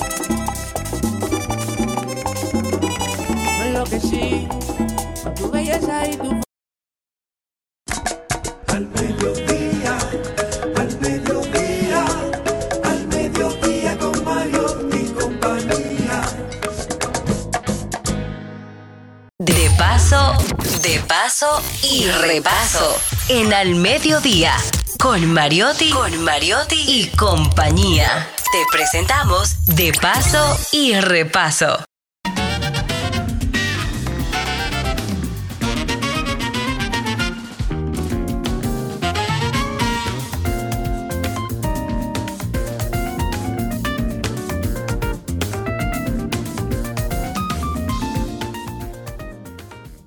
Bueno, señores, el sonido, la música, el merengue, nuestra, nuestras raíces con la música de los músicos para recibir y presentar a un gran músico dominicano, saxofonista, compositor, un hombre que ha hecho de su vida un, un arte, pero sobre todo un arte sonoro. Recibimos con muchísimo cariño a Sandy Gabriel. Bienvenido, Sandy. Hola, hola, gracias. Buenas tardes a todos, un placer estar con ustedes por aquí, de verdad que sí, me honra mucho esa invitación. Excelente, Sandy. Bueno recibirte y, y bueno, te re- vamos a empezar por el principio y por lo real. Eh, en estos días te has convertido en un hombre viral. Eh, no siempre son las cosas malas o, o que no tienen sentido las que se hacen virales. También hay momentos en que expresar una postura tan seria como la que has expresado tú hace que la gente te ponga atención. Claro. Y estuviste hablando de la falta de, de apoyo que tienen los artistas dominicanos y, y- y proyectos Sí. reales como, como el tuyo. Así es. Bueno, mira, eh, para comenzar con algo reciente que acabo de hacer en Cuba, un trabajo muy, eh, con, mucha, con mucho entusiasmo, fuimos a Cuba eh, con mi banda, fuimos con el ¿Y Dominicano. aparecieron los pasajes? No, nosotros pagamos, eh, pues, a eso que voy. O sea, ¿tú crees que es posible que hace cinco años los cubanos, con ese festival que es uno de los más importantes del mundo, porque Cuba podrá tener deficiencia en otras cosas, pero en la cultura y en las artes, Cuba se destaca siempre. Entonces, eh, nosotros, yo llevaba cinco años que nos invitaban a ese festival. Y yo decía, bueno, como ahí no pagan nada, nada en lo absoluto, sino que todos los ministerios de cultura y de turismo de cada país, pues envían un- dos y tres bandas y le pagan todo. Hace cinco años que yo estoy solicitando eso, formalmente, con carta, con acuse de recibo en el Ministerio de Turismo, en el Ministerio de Cultura y en otras entidades, y nadie responde. Y yo dije este año, miren, ¿están dispuestos a que vayamos y paguemos nosotros nuestro dinero? Sí, pues vamos. Dijeron Pero- músico que sí. Sí, claro que sí. Y nos quedamos en un super hotel muy chévere. El embajador de, de Cuba, dominicano en Cuba, Flavio Rondón, nos ayudó con un par de pasajes. Nosotros somos seis, nos pagamos lo demás, eh, nuestra estadía, nuestra dieta, todo. Y con mucho orgullo representamos el país. Y nos hicieron tocar dos veces. O sea, en vez de una que ten- teníamos programada, el grupo gustó muchísimo. Miren, por favor, mañana de nuevo, otra vez, queremos que en otro escenario se presenten. Y así lo hicimos.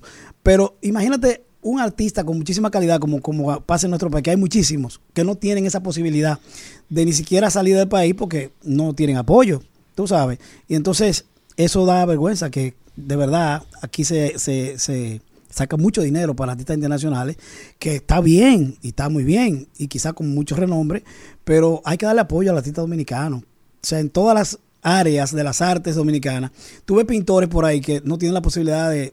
No, no, de- eh, por ejemplo, hace un tiempo, creo que hace uno o dos años, Mario José Ángeles, el, el- el artista, eh, hizo más o menos una protesta ah, parecida, pero desde la música los artistas se conocen más y su voz llega más lejos. Así es. Eh, pero Mario José Ángeles envió una carta solicitando eso mismo en un momento determinado al Ministerio de Cultura y a otros eh, a otros ministerios y sin embargo eh, el país decidió enviar una carta a decir que no iba a haber representante de la República Dominicana a pesar de que un colectivo de artistas se habían unido y habían hecho una, un- una, una obra colectiva preciosa para representar al país. Así es. Y por dos o tres pasajes, igual, por una situación, prefirieron que, que no participara la Nosotros no República estamos, en- no estábamos pidiendo, perdón, dinero para nosotros, sino los gastos, simplemente. O sea, estábamos dispuestos a que, pero lo hicimos, gracias a Dios lo logramos esta vez.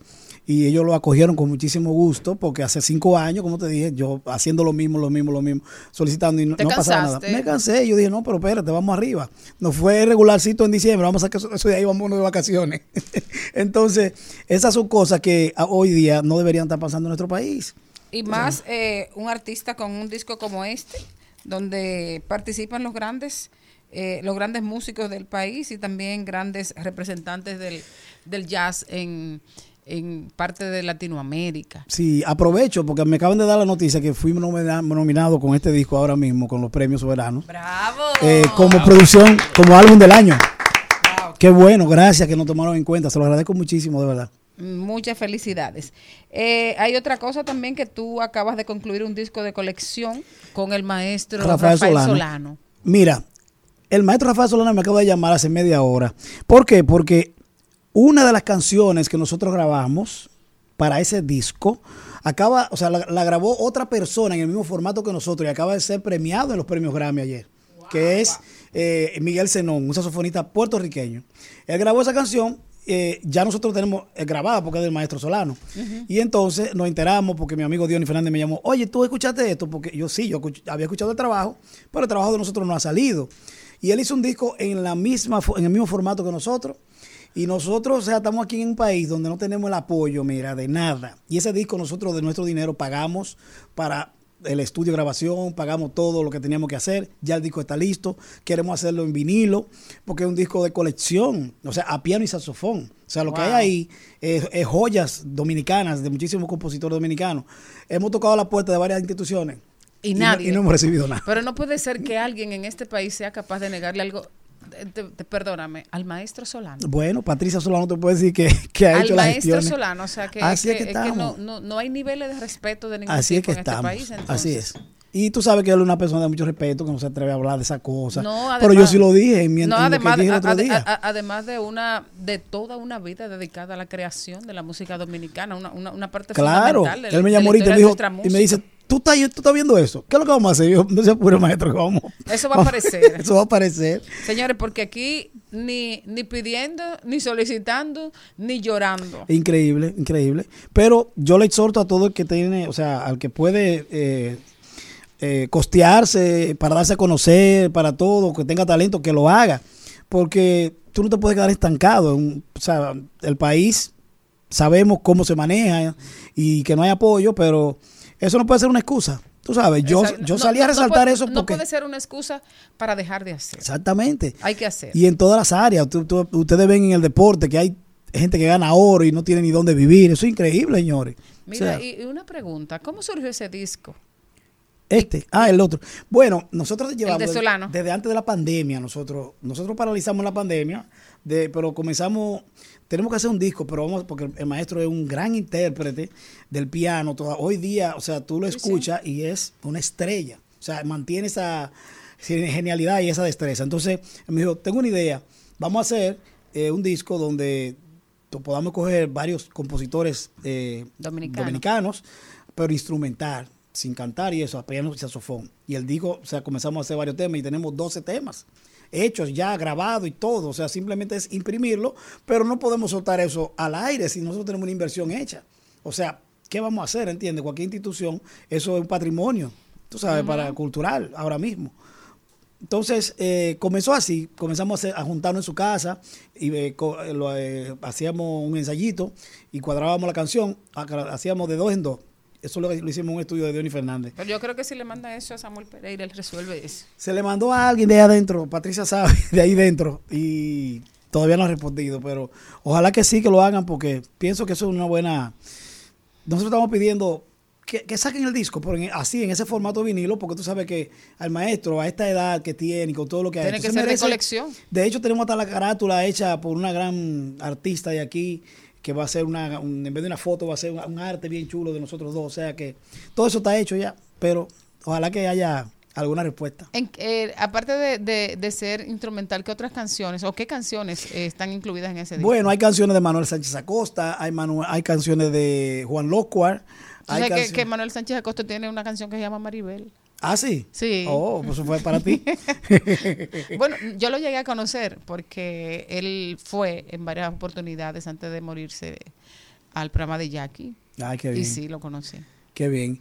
Pues eh, eh, de Land Estoy, de Buyumba, Ay, hay Buyumba, de mío. todo, o sea, del mismo Solano, grabamos como dos, dos tres canciones hicimos de Solano, Eh, entre ellas Está por Amor, eh, En la Oscuridad y otras más. Eh, tenemos hasta los derechos de autor conseguidos, tenemos todo, porque tú sabes que hay que hacer la cosa bien hecha. Y el- el- es a ley de imprimirlo y sacarlo y hacer un lanzamiento, porque queremos hacer un concierto con eso, con eso también. Claro, hay que hacer un En este concierto. lanzamiento de, de ese disco. O sea, hay, hay un sinnúmero de canciones ahí que de verdad, ojalá que podamos hacer algo con eso. Eh, quiero quiero um, saber cuáles son los planes que tienes tú para este año, qué otras cosas eh, tienes en carpeta. Mira, yo tengo en carpeta hace- desde el año pasado que saqué ese disco, hacer un lanzamiento de ese disco. Pero ese disco, hacer un lanzamiento mínimo se lleva 10 millones de pesos. Trayendo todos Porque esos hay que traer a ahí. Arturo Sandoval, Porque cada artista que están ahí, Arturo Sandoval, déjame decirle que... Iván cada- Lins, Mira, Néstor Torres. Mira, un artista de eso, por ejemplo Arturo Sandoval, ¿tú sabes cuánto cobraría por hacer un featuring como que él hizo conmigo? 20 mil, 20 mil o 30 mil dólares. Yo lo hizo gratis conmigo. Todos los que están ahí no me cobraron un centavo ninguno. Ni Iván Lins. No sé si ustedes conocen a Iván Lins, que Claro, es yo- brasileño. Brasileño vino aquí famoso. al país, tocó en la claro que sí. Sama, yo el, que- cantante de, y compositor de Omar Dalena. La, la, la, la, la, de esa canción muy famosa mundialmente. A propósito, tú cantas. Canta un poquito, pero ese no es mi fuerte. Hago coro. Entonces, eh, ahí está Néstor Torres, ahí está el maestro José Antonio Molina. ¿Tú sabes cuánto me costó a mí, que puedo decir la boca llena, sin ningún patrocinio, hacer la, la canción que yo grabé con la Sinfónica? Ahí, o sea, sin el maestro cobrarme sus servicios y dirigir la Sinfónica y hacer el arreglo. Esa canción costó 500 mil pesos. Nada más esa sola canción Wow. que está ahí. Lo que pasa es que yo quiero- quería darme un lujo, quería da- dejar algo plasmado, que si yo me voy un, un día de eso, decir, dejé algo bien hecho. O sea, ese disco está mezclado en Miami con toda la de la ley. O sea, eso tiene toda la calidad. O sea, que, tú- que tú te gastas lo que tú cobras por tu participación Sí. en, tu, en tu propia sí, sí, música. sí, claro que sí, eso es así. Lamentablemente. Pero qué bueno que, que destacaron ese disco como producción, eh, como un álbum del año también este año, porque me da mucha satisfacción de que el trabajo que tú haces, yo duré ocho años haciendo eso. Acuérdate que que te digan que sí primero, tú sacar un release de la, del, del manager, compañía. de la compañía, de eso, de cada artista, de los que están ahí. Entonces, traerlo, yo no puedo decirle que vengan gratis Que- esos que- artistas. que- yo tengo que- que pagarle. Que Sony te suelte un, un release. Exactamente. Conseguí todos los releases, de hecho mismo, firmado por ellos. O sea, no es fácil. Eh, y entonces ese disco está variado porque tiene de todo. Ahí está El Prodigio, ahí está José Antonio Molina, ahí está Solano, ahí está Maridal Hernández con esa canción, con un merengue bellísimo con, en portugués. O sea, son muchas cosas que tú dices, a Dani Rivera está ahí también, que lo saqué de su zona de confort, está cantando salsa ahí, una composición mía que se llama Muchachita Linda, mi primera composición de letras. Oh, Entonces, excelente. escú- escúchenlo cuando tengan la oportunidad para que tú veas que chévere. Entonces, quería hacer también ese álbum que fuera de música original toda. No me gusta plagiar. Ya lo que tú haces, cuando tú haces un plagio, ya es algo que la gente escuchó, que, que no es tuyo, que, que no sabe que no es un hijo tuyo, es un hijo postizo. Exactamente. Tú sabes que eh, yo creo que también eh, el, el mercado de la música dominicana ha ido cambiando Claro. y la gente creo que, que está valorando más Sí. proyectos como el tuyo. Sí, sí, gracias a Dios. Tenemos siempre mucho trabajo, quizás no como conciertos en grandes, pero sí eh, muchas cosas privadas siempre. Uno tiene su público que siempre en cada temporada del año y esas cosas. Yo trato de, siempre de salir eh, del país a, a tocar muchísimo. O sea, siempre salgo con mi banda cada, a cada rato. O sea, eh, este año tengo tenemos varias cosas en New York, tenemos varias cosas. Posiblemente vamos al, al Festival de Montreal en junio. Ay, Eh, vamos a. Brasil en noviembre. O sea que hay muchas cosas importantes. Tú sabes. Eh, Madel- eh, Malena, llámame al, al tipo de Araye para yo ir para Montreal. ah, mira tú.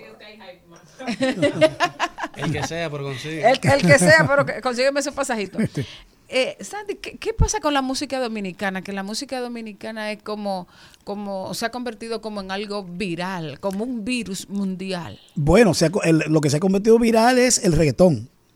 No, O sea, no, no la la, música- no, no, la, no, o sea, no, la bachata. bueno, la bachata está bien, O pero- sea, los sonidos dominicanos están in- eh, insertos pero, casi en todas las pero lo que primero necesitamos es el apoyo de los radiodifusores y de todo el mundo para que como México, que es un país que, que apoya todo, tú sabes que todo el artista que sale de México despega siempre hacia, hacia el mundo porque tiene mucho apoyo. Entonces, eh, nos falta eso. Aquí hay calidad increíble para, para... Claro, el merengue se ha hecho viral porque por los años que tiene y por la calidad que tiene, pero ahora mismo no tiene un apoyo en sí que podamos decir... Eh, si, que tú puedas decir, bueno, hay dos o tres que están... No, yo digo que es valorado fuera, mucho Ah, más eso que sí, adentro. O sea, claro, hablo, ah, y- bueno, y, hablo sí, también de sí. todos estos músicos que están grabando música dominicana. Perdón Chayanne que- grabando bachata, eh, Marc Anthony acaba de grabar bachata. Sí. O sea, hay bachatas en inglés, en- Así en, es. Brasil, en... Sí, sí, sí. Porque hay mucho, mucho, eh, nos, nos respetan muchísimo aquí, o sea, la música. El músico dominicano es bueno en todas las áreas. O sea, en cada área se destaca. Entonces, por eso, cuando tú sales del país, tú eres dominicano y el músico dom- dominicano es atrevido, para decir así, en el sentido de que a pesar de que no tenemos esas grandes escuelas como en otros países y universidades de música, tú ves músicos aquí que piensan que ha estudiado en Harvard, o sea, en, en- en- en- en Berkeley. Entonces, tú dices, wow. Bueno, de, de hecho, ese instrumento que tú tocas ha, ha- ha marcado precedentes dentro de la música mundial. Claro, claro que sí. El saxofón, como Así lo es. tocan los, como lo Como tocan lo- los dominicanos. Bueno, tú sabes que hay tres escuelas de saxofón en el mundo. Y es la del jazz en Estados Unidos, la clásica en Europa y, y el merengue en, en República Dominicana. Esas tres escuelas de saxofón existen en el mundo, o sea, destac- se destacan. Mira por qué se destaca en República Dominicana. Mucha gente no sabe eso. Porque eh, la forma de tocar ese instrumento aquí es peculiar. Nadie en el mundo lo toca igual. Fíjate que los puertorriqueños hacen lo han buen intentado. ah, sí, lo hacen buen trabajo por su escuela que tienen, pero aquí, o sea, así a- como decimos por aquí en, en el patio aparecen músicos increíbles. Entonces, eh, eso eso hace que se valore muchísimo más. Tiene que ver con el maridaje, con el acordeón. Claro que sí, también. Fíjate que los franceses dicen que el jazz dominicano es la música típica. Porque para ellos, aquí han venido franceses a hacer estudios, que yo he servido de guía para llevarlo a Santiago y por ahí. Y ellos dicen, pero ¿cómo va a ser que no leen música? Nada. ¿Cómo tú tocas instrumentos así sin leer? O sea, es como una, una persona, porque eh, eh, hay una frase que se me olvida, que el maestro Crispín siempre la dice cuando un músico no lee, que es como los indios de antes, como que es, no me acuerdo la frase. Pero el asunto es, un músico que no lee música es analfabeto, musicalmente hablando, pero... Para el sistema, para la- para la academia, para la academia. Para la academia. Porque la música se aprende, o sea, igual como todo, tú haces una carrera y todo, leyendo en diferentes áreas de la música, pero en, en el Cibao, eh, eh, los músicos, se han, han es más, los, los alemanes, que son los constructores de ese, De ese instrumento, instrumento. no se imaginaron nunca en la vida que aquí se le iba a sacar eso. O sea, se vuelven locos cuando ven eso. Dicen, pero imposible, ¿cómo es? ¿De dónde sacan ese sonido? Y aquí hay niñitos tocando que tú dices, increíble. O sea, un- so- nos destacamos por eso. Sí, la doncella tiene su escuela y su papá. Claro ahí. que sí. Y, y creo que no sé si sigue funcionando, pero había también una escuela de, de acordeón en Sí, Santiago. sí, y ella tiene un método, me lo enseñó, que ha creado un método, que eso es importante, porque así la gente comienza a estudiar leyendo un poco de música. Tú sabes, es mucho mejor. Sandy, ¿y tú piensas en algún momento escribir un libro? He comenzado, tengo muchas cosas, tengo muchos datos, yo ya anoto todo lo que voy a hacer siempre y mis proyectos y mis cosas y siempre voy haciendo anotaciones. Y es posible que sí, es posible que más adelante haga una recopilación de tantas vivencias y tantas cosas que han pasado. Sería importante, eh, Sandy, que le dieras tu, tu contacto en las redes sociales o lo que sea, porque mire, este programa tiene eh, una audiencia muy interesante Claro. y podría haber detrás de nosotros, escuchándonos y escuchándote, sobre Sí. todo a ti, a alguien que tenga los recursos necesarios, la influencia necesaria para que pueda resolverse el problema inmediato. Ya el del viaje a Cuba no, porque ya ese dinerito ustedes lo gastaron, pero por lo menos que aparezca el- Claro. el, el dinero para que el Para maestro sacar esa Solano, sí. para que el maestro Solano tenga la satisfacción Claro. de entregar un nuevo producto de Así es. calidad a la- a- a- al, al acervo dominicano. Mis redes son así dominicano. mismo, arroba Sandy Gabriel en Instagram y en Facebook también Sandy Gabriel, normal así mismo, Sandy con Y, Sandy Gabriel. O sea que tú, tú chequeas tu DM. Sí, a veces llegan ahí, pero uno dura un par de días que no lo veo porque no lo tengo agregado quizás, pero sí, yo siempre lo chequeo. Claro ah, que sí. perfecto. Gracias Y ahí hay un teléfono también y un mail que se pueden comunicar conmigo. Gracias por venir, Sandy. Gracias a ustedes por recibirme, gracias, muy agradecido y gracias de verdad de nuevo. Y sobre todo, gracias por la música. Amén, gracias.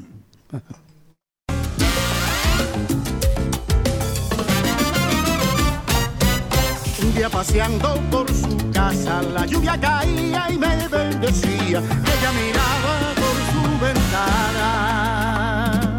Nuestras miradas se entrelazaban. Todo lo que pensé decirte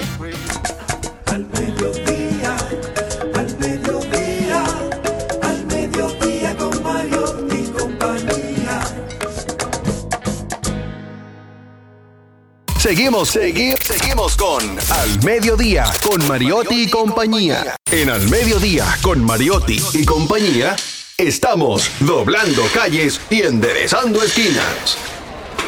Y ahora, doblando calles y enderezando esquinas. Y antes de irnos con Hernán, muy rapidito, muy rapidito, oigan esta noticia, señores. Hay un zoológico en San Diego que está tratando de recaudar fondos ahora para San Valentín de manera muy dinámica. Están ofreciendo la posibilidad de por un monto mínimo de 5 dólares y máximo de lo que usted entienda, usted podrá ponerle nombre a una cucaracha, ¿Cómo Ok. fue? a una rata o a un vegetal que será usado para alimentar a algún animal del zoológico. Usted puede ponerle el nombre de su ex. Al vegetal. Al vegetal, a la rata o a la cucaracha, claro, para Entonces, recaudar fondos. Si Jenny Entonces, estuviera aquí, hiciera una dinámica. Yo- ¿Cuántos son ¿Cuáles 5 serían los dólares? 5 dólares, usted le pone el nombre de su ex y esa... ¿Se puede pagar online? Sí, claro. Bueno, voy a, ¿Cuál nombre tú voy- a pagar dos cucarachas, Álvaro y Kelvin. y, que la, y, que la, ti- y que- y que la ti- y que la tiren juntas. Celine, tú lo harías. ¿Y qué nombre le pusieras a la rata? Rata de dos patas. Ay, mamá. No, yo no tengo ninguna rata. Ajá. Ah, porque una- un vegetal. No, porque tú sabes que, tú, sabes que ella, ella- ella- ella le regalan Una jipeta. rayota. La cucara- Las cucarachas ya son buenas. Eh, Maribel, ¿y tú te interesa la oferta del zoológico de San Diego? ¿Quieres que la traigamos para acá? Para el zoológico de, de Santo Domingo. la cara. ¿Y más o menos para qué? Bueno, para, Para ponerle a una cucaracha, a una rata, No, un no, nombre no. de tu ex. Y que se lo coma un animal del zoológico. Y que te manden un video de la degustación. No, no. No. No, eso es muy cruel. Yo, yo no haría. Qué mujer más noble. Maribel está viendo de que modo zen Yo- ahora. Es que ustedes dicen, yo siempre acuerdo, pero es que una persona que haya pasado por tu vida, Dios mío, ya pasa, son cosas que cambian. Tuvo- tuvimos Oye, momentos oye, bonitos. oye, oye ahora. Otros que tal vez no fueron tan lindos, pero por eso no hay que desearle el mal. Son, son muertos en vida, dijo Romeo. No, eso es simplemente parte del pasado. Ya co- como dicen en el campo, ya con la, con la indiferencia basta. Exactamente, exactamente. Lo único, no ¿Qué? te deseo el mal. Pero, ¿Qué? pero, ¿Qué? pero. Cómete tu cucaracha. No quiero palabras porque las palabras se las lleva el viento, yeah. Fueron muchos intentos, quizás no fue nuestro momento, yeah. Me dejaste el cora sin carga, 0%. Ahora ando como yo, un cero sentimiento. A veces pienso que te molesta verme contento, yeah. A veces pienso que no te deseo el mal. Al mediodía, al mediodía, al mediodía con Mario y compañía. En Al Mediodía, con Mariotti y compañía, estamos doblando calles y enderezando esquinas.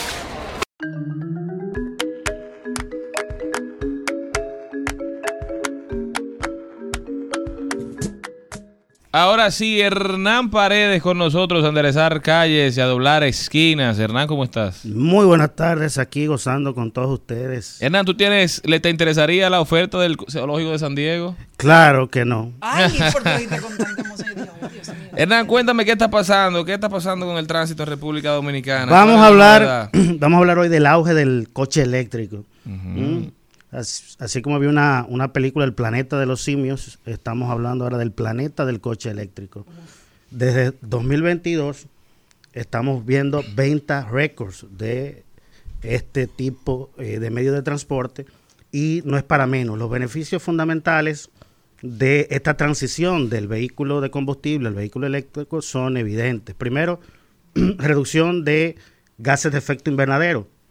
Nuestro país, por ejemplo, casi el 30%, aproximadamente el 30% de estos gases lo produce el transporte. Es decir, que una transición hacia este tipo de ve- vehículos beneficiaría mucho, grandemente, a reducir estas emisiones, además de otras emisiones como partículas y otros contaminantes que te producen en- enfermedades respiratorias. Además de esto, la contaminación auditiva, e- e- este ruido constante de los vehículos, el que vive eh, cerca de avenidas muy concurridas, como me pasó a mí hace algún tiempo, sabe de qué, de qué estoy hablando. Pero además tiene un impacto hasta en la seguridad vial, porque los vehículos eléctricos son más fáciles de manejar, además de esto son menos pesados. Recuerden, hemos visto accidentes de tránsito donde el pesado motor de combustión interna de los vehículos tradicionales se han convertido en armas mortales para los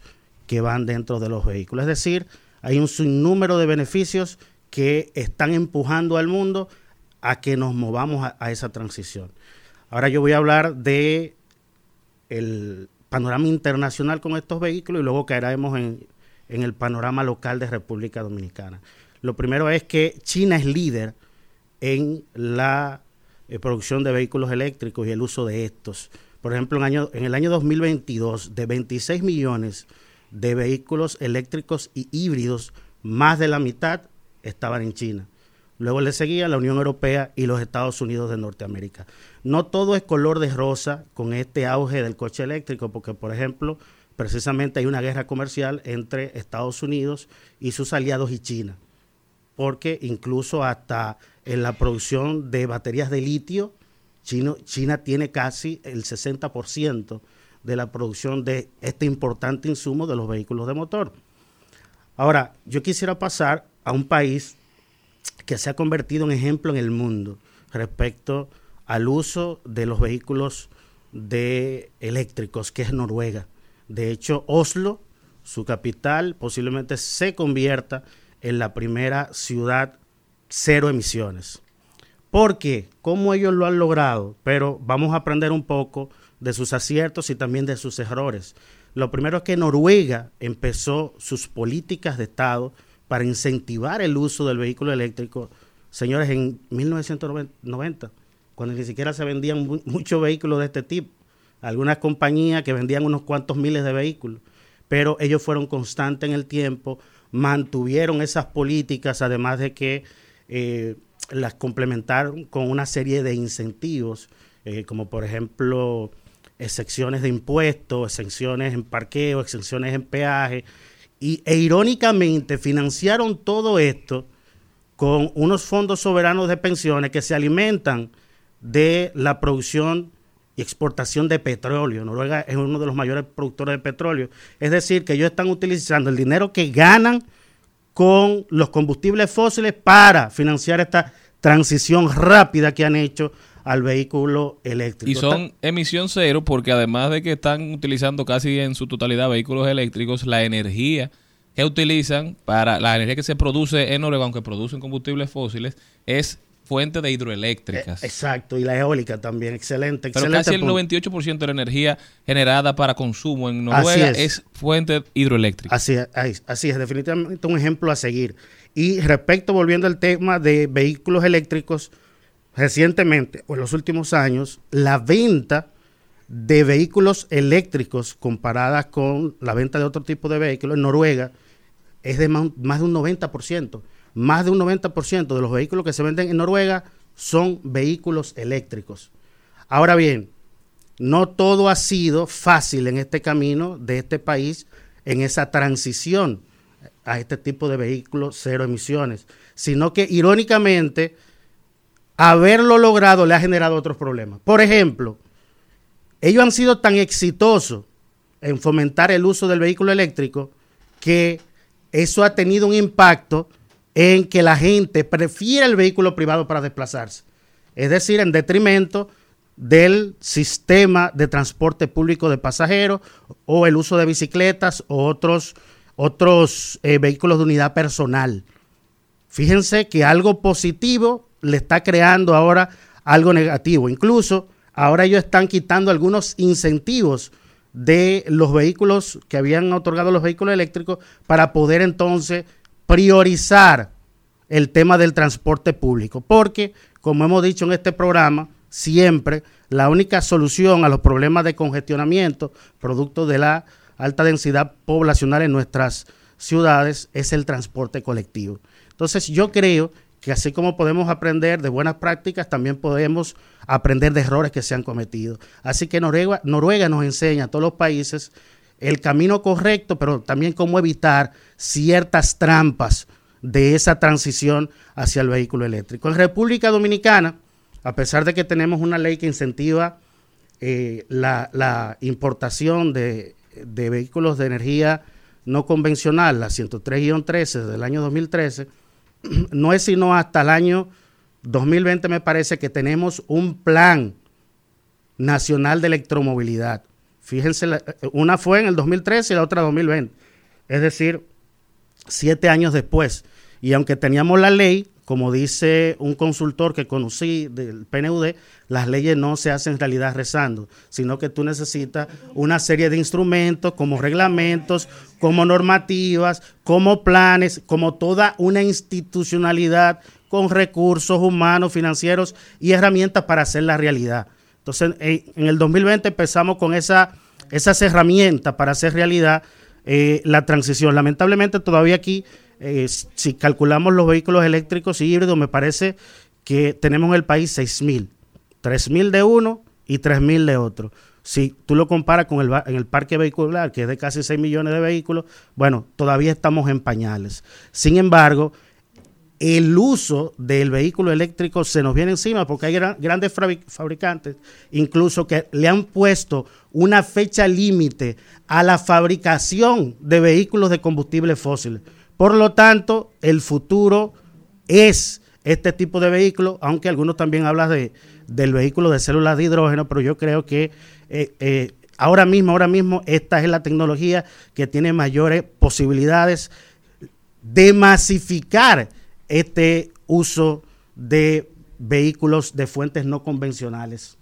Hernán Paredes, muy buen comentario Hernán, creo que sí, que el mundo se dirige en esa dirección. Al principio del programa leíamos la opinión de- del presidente de Toyota que decía que no cree que la transición será completa a vehículos eléctricos por los, las trabas que, que ha representado el tema de las baterías, el tema de las estaciones de carga, que él dice que, como tú bien decías, que también habrá un porcentaje para los vehículos que utilizan células de hidrógeno, los vehículos híbridos, los vehículos recargables, o sea, que será una matriz, digamos, diversa, que no solamente Sí. habrá una solución para la movilidad alternativa. Y, y- y hubo también el, el tema de, de la respuesta a partir de, del frío y de la nieve.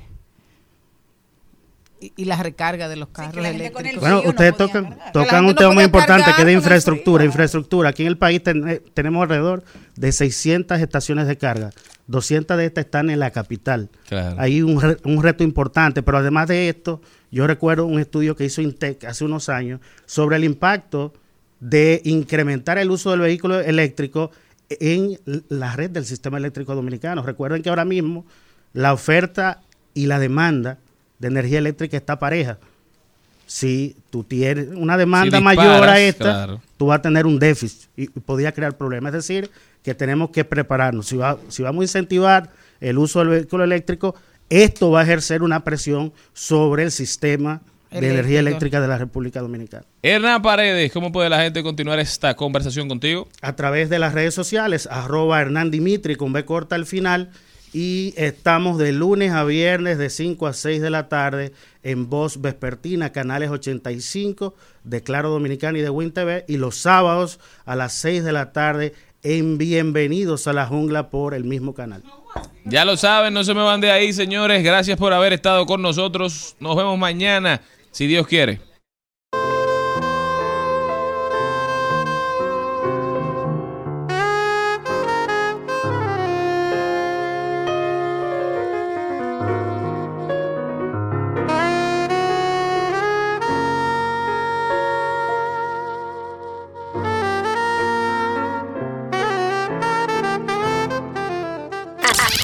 Aquí, Mariotti y compañía. Hasta aquí, Mariotti y compañía. Hasta mañana. Rumba 98.5, una emisora RCC Media.